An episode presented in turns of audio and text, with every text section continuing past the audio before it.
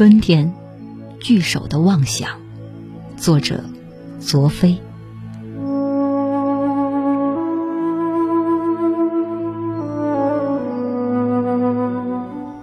几日的阴霾之后，终于刮起了大风。先是积云飞跃，接着青天可见。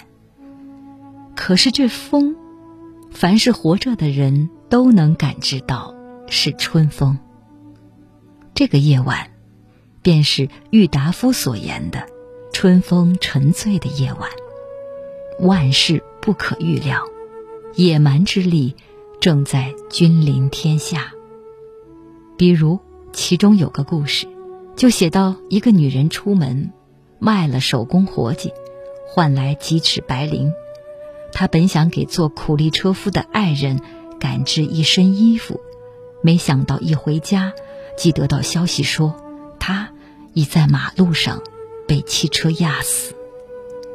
他二话不说，进屋闭门，取了白绫，便悬梁自尽。所以。春天总是裹挟着一股凶险的力量，它如暗流涌动，如蝴蝶的翅膀。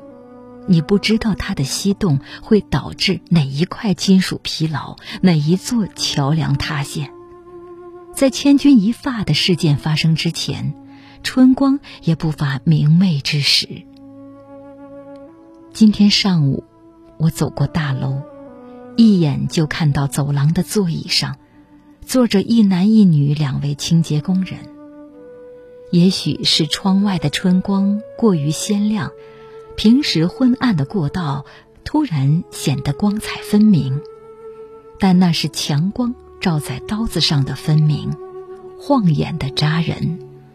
看样子，他们已经清洁完楼道，此刻正坐在那儿。享受着仅有的一点余暇。拖把和笤帚倚在墙上，两个穿了粗劣蓝布制服的中年人，正执手促膝在一起低语着什么。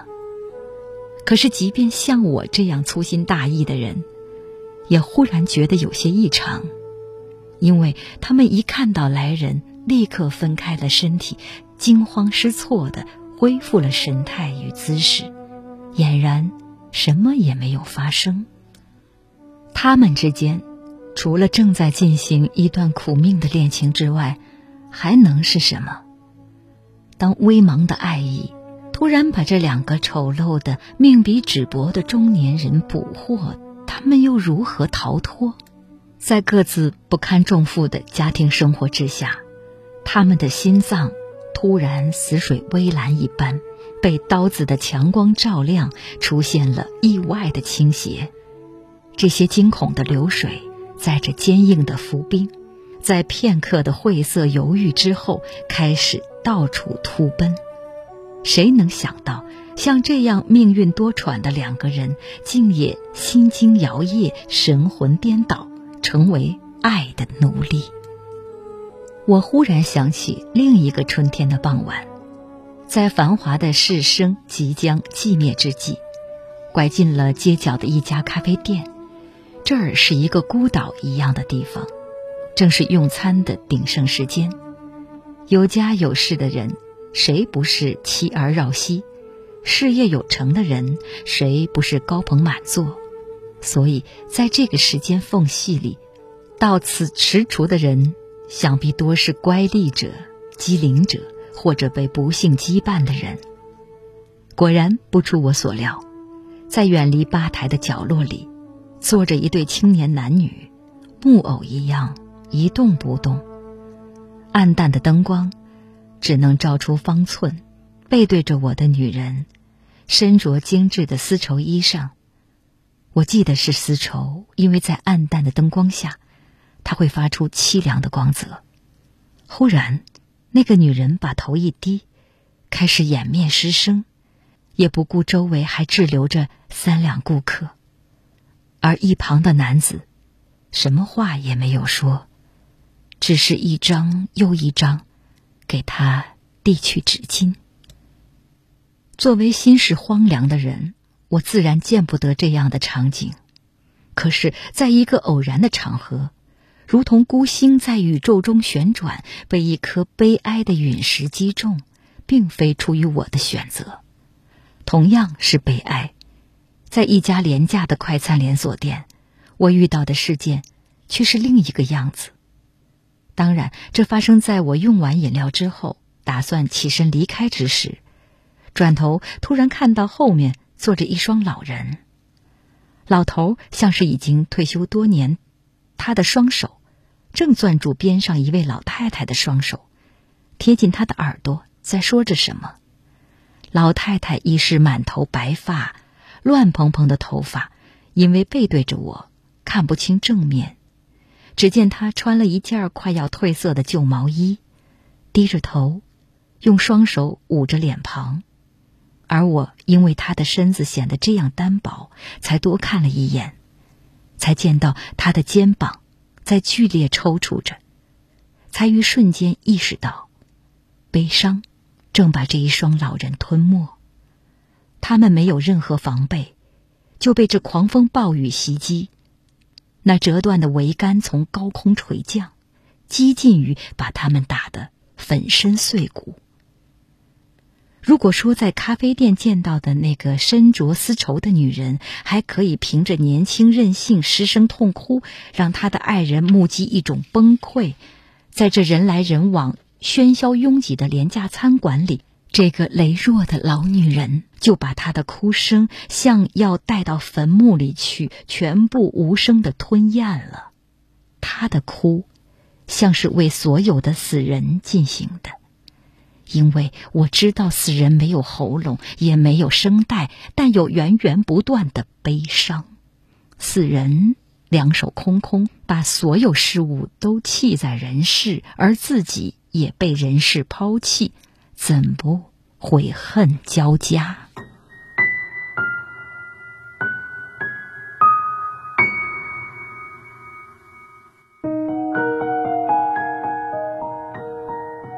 在春天，一个人生出的妄想，就如垂钓者的钓竿，可以有一亿光年之长；就如撒旦的长矛，无限延伸。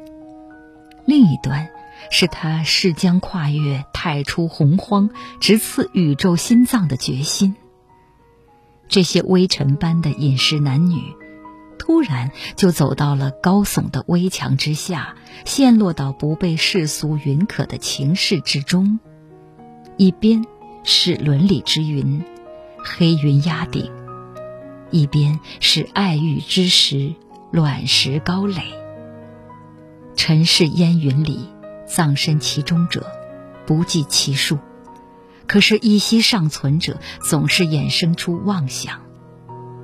与一人聚首，与一物之音，妄想一个对应物，一个引领者，一个奉献者，一个脱身者。为什么我们的一己之力就不完美？为什么我们一定要得到一种呼应，并甘愿为这种妄想献身？但是在德勒兹所言的世界中，在不断旋转、边界模糊的混沌中，我们岂能纵容万物陷入虚无？所以，在我们自知的肉身局限之下，必要创造一种永恒的淡忘不惊。巴塔耶曾提到原始祭祀活动的无用之说，把百果百物奉上。牛羊双全，歌舞合演，诗歌清朗，群情激愤，道不尽的水起风生，良辰吉日，这一切甚至包括活人献祭，如此盛大，从公用的角度来说，岂不是一无用处？但是，自古以来的这些繁文缛节、庄严仪式，其实就是抵抗一个。虚无宇宙的妄想之举，在我觊觎的城市，在城市一角的这家廉价连锁餐馆里，我总能看到类似于祭祀的场面。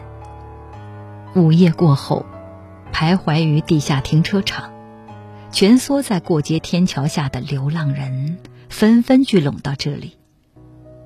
一个年老者，仍保留着年轻时身为嬉皮的温和与优雅，留着灰白的齐肩长发。他毕恭毕敬地坐在一位流浪女士的一侧，说着赞美这位女神的金玉良言。他的一只手执着香烟，另一只手放在桌边，轻轻摩挲着这位女士的灰色发梢。属于他们的时间已屈指可数了，所以在寸金寸光阴的夜色里。他要把从巴别塔通天塔上采撷下来的最好词语，以骑士的尊严与光荣，敬献给他的缪斯。而一旁，一群聋哑人正在打着手语，激烈的争论着什么。造物主居然给他们创造了这样一种语言，将我们拒之于千里之外。我忽然相信，他们的背囊里。都装着一只天使，所以他们能心无旁骛的沟通。看，那天花板上陈旧的灯盏之下，一只调皮的天使正在翻身，它的白色翅膀沾上了些城市灰尘，就像一个调皮的孩子忘了洗漱。天使们正在保护着这群聋哑人，使得他们谈论的情色或革命或笑话。轻而易举越过了新闻检查，或恶俗偏见给喧嚣尘上的虚无主义以有力的反击。所以，这春天的妄想呀，无边无际的妄想，怎能受诱于我们苍白贫乏的想象？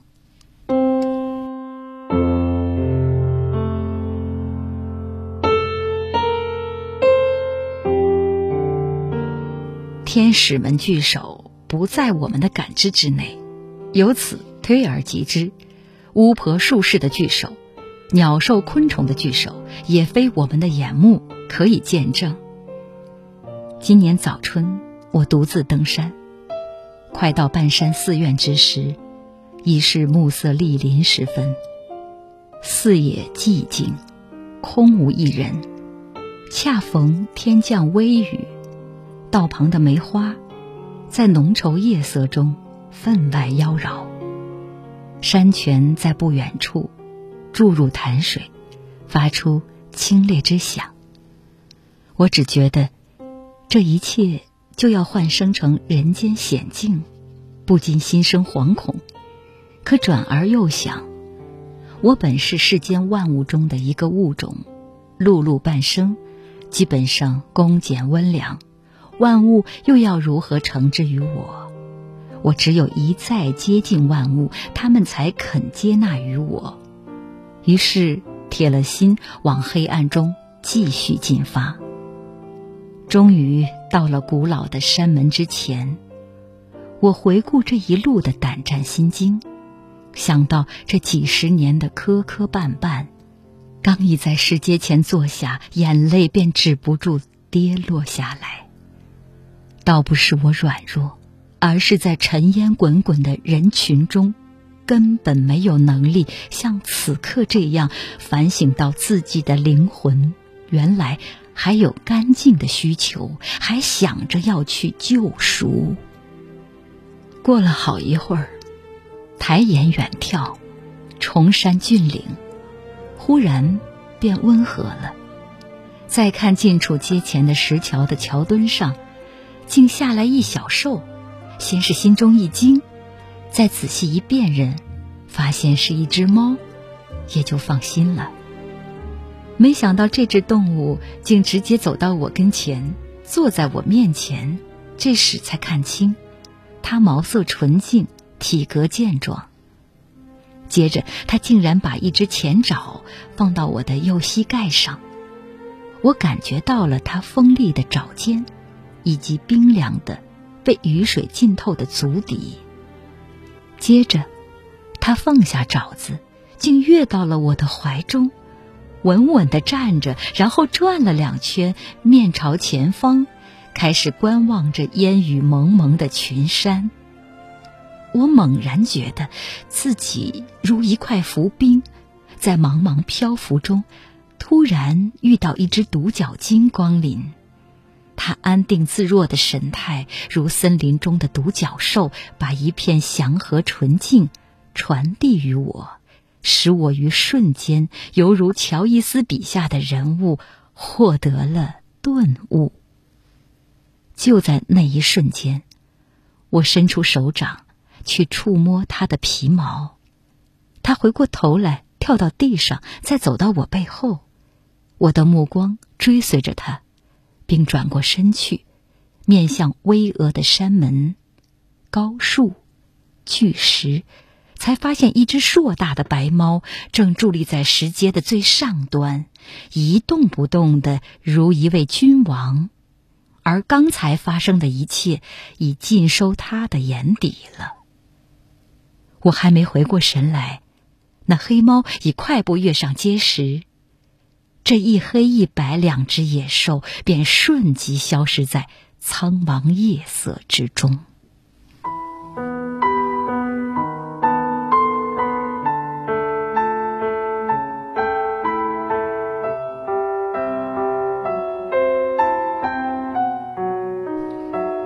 所以，对我来说，在春天，有关聚首的妄想，不仅是与人心心相印，也是与物默契相通。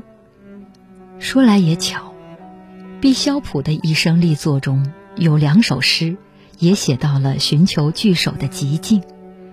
一首题为《求鱼》，夜空中的热气球冉冉上升。